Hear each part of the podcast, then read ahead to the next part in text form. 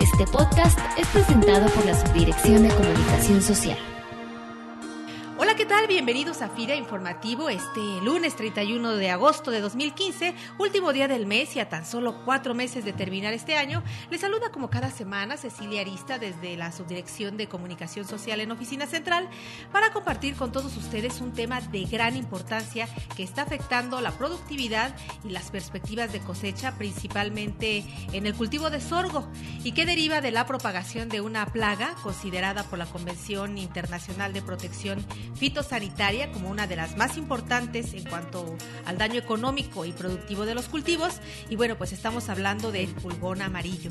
Así que esta semana tenemos el agrado de contar en este panel con la participación de nuestros compañeros, el ingeniero Efraín Yepes García, especialista de la Subdirección de Desarrollo de Productores y Prestadores de Servicios en Oficina Central, así como el ingeniero Esteban Michel, jefe del Centro de Desarrollo Tecnológico Villadiego, y José Manuel Méndez, técnico especialista de la empresa Organismos Benéficos para la Agricultura, ubicados en Autlán, Jalisco. Bienvenidos. Gracias, muchas gracias, Ceci. Muchas gracias, Ceci. Buenos días, muchas gracias por la invitación para poder participar en este importante foro. Ingeniero Efraín Yepes, eh, ¿qué te parece si nos comentas brevemente por qué la importancia del cultivo del sorgo en el país? ¿En qué consiste? ¿Cuál sería la importancia de la producción de sorgo en el país?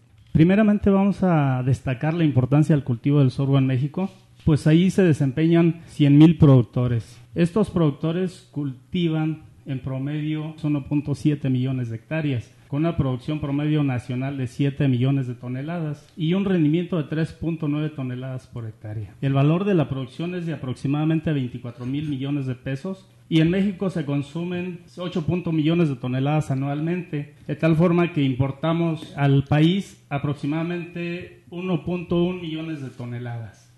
Y finalmente, respecto a los saldos de financiamiento de FIRA en sorgo, en la actividad primaria se tienen 1.961 millones de pesos, en la actividad industrial 182 millones de pesos y en la comercialización 1.090.7 millones de pesos. Esta cuestión que comentábamos al inicio acerca de la problemática del pulgón amarillo, ingeniero Esteban Michel, jefe del Centro de Desarrollo Tecnológico Villadiego, ¿en qué consiste en sí la problemática que origina esta plaga del pulgón amarillo y las afectaciones que está provocando en un cultivo tan importante como el sorgo? Bueno, la importancia de la plaga del pulgón amarillo radica en que el cultivo es de importancia económica para el estado de Guanajuato, a producirse cerca de un millón y medio de toneladas de sorgo en el ciclo primavera-verano. Actualmente se tienen establecidos 185 mil hectáreas. Eh, la plaga eh, del pulgón amarillo es una plaga exótica introducida recientemente en el estado de Guanajuato y ahorita pues tiene completamente infestado prácticamente el 100% del sorgo establecido en el estado de Guanajuato. Por otro lado, el cultivo de sorgo es un cultivo muy rústico que demanda un costo de producción muy bajo sin embargo, ahora con el pulgón amarillo, pues se presenta una situación que nadie esperábamos y donde ha meritado hasta seis aplicaciones de diferentes productos, lo cual ha generado una cierta desesperación entre los productores, de tal manera que algunos predios están prácticamente abandonados porque el productor ya no quiere seguir aplicándole más costos de producción a un cultivo que quizás no le genere el ingreso suficiente para poder sufragar esos, esos costos se hablan de un 35% a un 75% de afectación en la producción esperada. Estaremos hablando pues, de unas 800 mil toneladas que deberían de cosecharse en el estado de Guanajuato. En ese sentido, ¿hay alguna tecnología, algo que estemos en este momento aplicando o apoyando a los productores para controlar esta plaga desde las acciones que implementa el Centro de Desarrollo Tecnológico, ingeniero?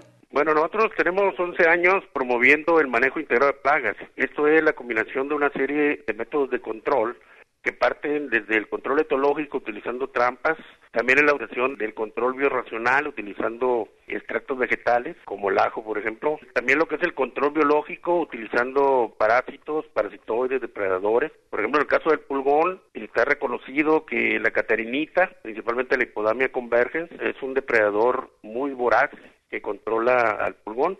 También hay el control con hongos entomopatógenos, utilizando Metarrhizum anisoplae, Beauveria baciana, También el control cultural, esto es limpiando las acequias, teniendo completamente libres de malezas que puedan ser hospederos, como por ejemplo el zacate Johnson, y dejando hasta lo último el control químico como última instancia, pero sobre umbrales económicos. Esto es aplicar realmente cuando ha sido rebasado el umbral económico, debido a que si no lo hacemos así, a lo mejor estaríamos aplicando productos que no amerita haberlos aplicado y por otro lado estarían contaminando. Desafortunadamente hay expertos que han dicho que por la excesiva aplicación de pesticidas químicos pues están atentando contra la vida de los insectos benéficos y el riesgo es de que el próximo ciclo otoño-invierno pudiera generarse algún ataque de pulgón verde en el caso de trigo.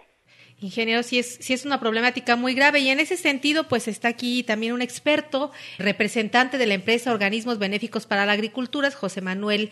Y en este caso, José Manuel, aquí lo que quisiera preguntarte es, ¿qué alternativas amigables y sanas con el medio ambiente pueden implementarse, además de lo que ya nos ha mencionado el ingeniero Esteban Michel? Nosotros hemos estado desarrollando la reproducción de coccinélidos, principalmente. Hay dos especies muy voraces una, como bien decía el ingeniero Esteban, Hipodamia convergens. Y tenemos también otro depredador muy voraz, son verdaderas máquinas, por así decir, de comer pulgones. Se llama Cicloneda sanguínea. Es una catarinita redondita, colorada, es muy, muy notoria. También tenemos uh, Crisoperla carnea, Crisoperla externa, que son especies diferentes. Aquí, en el caso de la Crisoperla, para una mejor efectividad habrá que estudiar cuál es la especie predominante y en base a eso liberar la adecuada. Entonces, tenemos la tecnología, ya el día de ayer estuvimos en las instalaciones del CESABEG, allá en Irapuato. Hoy precisamente entiendo que se liberaron las primeras 5.000 larvas de ciclonedas e hipodamias. La estrategia aquí deberá ser liberarlas en áreas marginales, donde haya presencia de Zacate Johnson. De manera que si nosotros hacemos un buen programa de liberación de insectos benéficos en las áreas marginales, creo que vamos a estarle dando al clavo, porque en estas áreas no se usan insecticidas. Entonces lo que vamos a tener es un banco, un criadero de insectos benéficos que van a contrarrestar la gran mortandad que se está dando ahorita. Entonces, como atinadamente dice el ingeniero Esteban, yo creo que el control químico es importante en, el contexto del manejo integrado de plagas, pero debemos dejarlo como última alternativa. Apostarle mucho, mucho al control biológico. Estoy seguro que por ahí va la cosa. José Manuel, algo muy importante y por lo cual a veces suele ser pues la primera eh, puerta de entrada del, productor hacia los químicos, pues es la parte económica, la parte del costo. ¿Qué representa para el productor el adquirir o el tener una tecnología eh, como esta de control medioambiental con este tipo de animalitos? ¿Qué, qué costo-beneficio le representa al productor económicamente y en cuanto a la rapidez para el manejo del control del cultivo? Bueno, a un agricultor, ¿cuánto le cuesta? Pienso que le va a andar costando del orden de unos 400, 500 pesos por hectárea. Lo interesante aquí, por ejemplo, en el caso de los depredadores, tienen una gran importancia porque no solamente se alimentan de pulgón amarillo, se alimentan, por ejemplo, de pulgón de maíz. Entonces es una cosa que no es directamente el costo-beneficio, se refleja no solamente en el sorgo, sino también en muchos otros cultivos. ¿Cuánto costará una campaña estatal? Caray, no sabría decirte porque no tengo una cifra precisa, pero lo que sí te digo es que peso que se invierta en insectos benéficos valdrá la pena. Y eso, esa inversión, yo creo que si le ponemos números a las aplicaciones de insecticidas, no anda menos de ahí, ¿eh?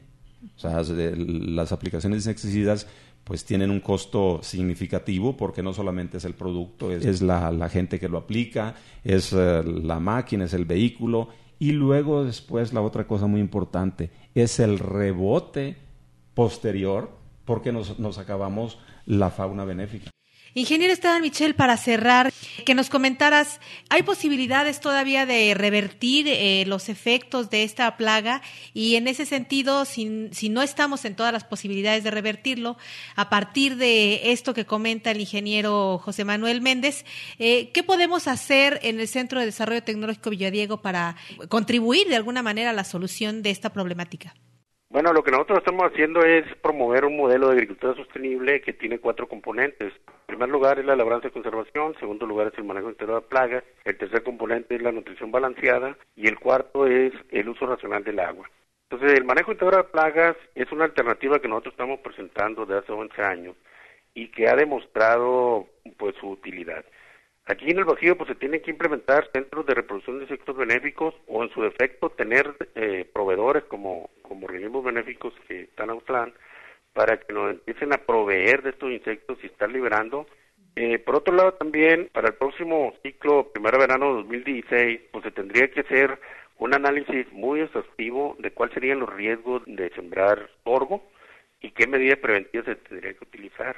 La nutrición balanceada, aplicando algunos productos, les confieren cierta resistencia a plagas y enfermedades a los cultivos. hay un método que se llama de resistencia inducida. Nosotros aquí estamos aplicando silicio que tiene dos efectos en cuanto a resistencia contra plagas y enfermedades. En primer lugar es una resistencia mecánica porque protege a la epidermis de las hojas y por otro lado hay una resistencia fisiológica al producir algunos productos que controlan el estrés de las plantas.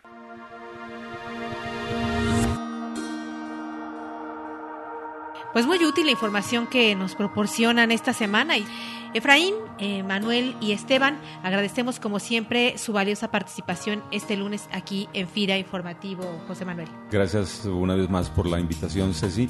Efraín. Muchas gracias, Ceci, y saludos a todos los compañeros y compañeras del país. Ingeniero Esteban Michel, para despedirnos. Sí, muchas gracias, Ceci, por la invitación a participar en este programa.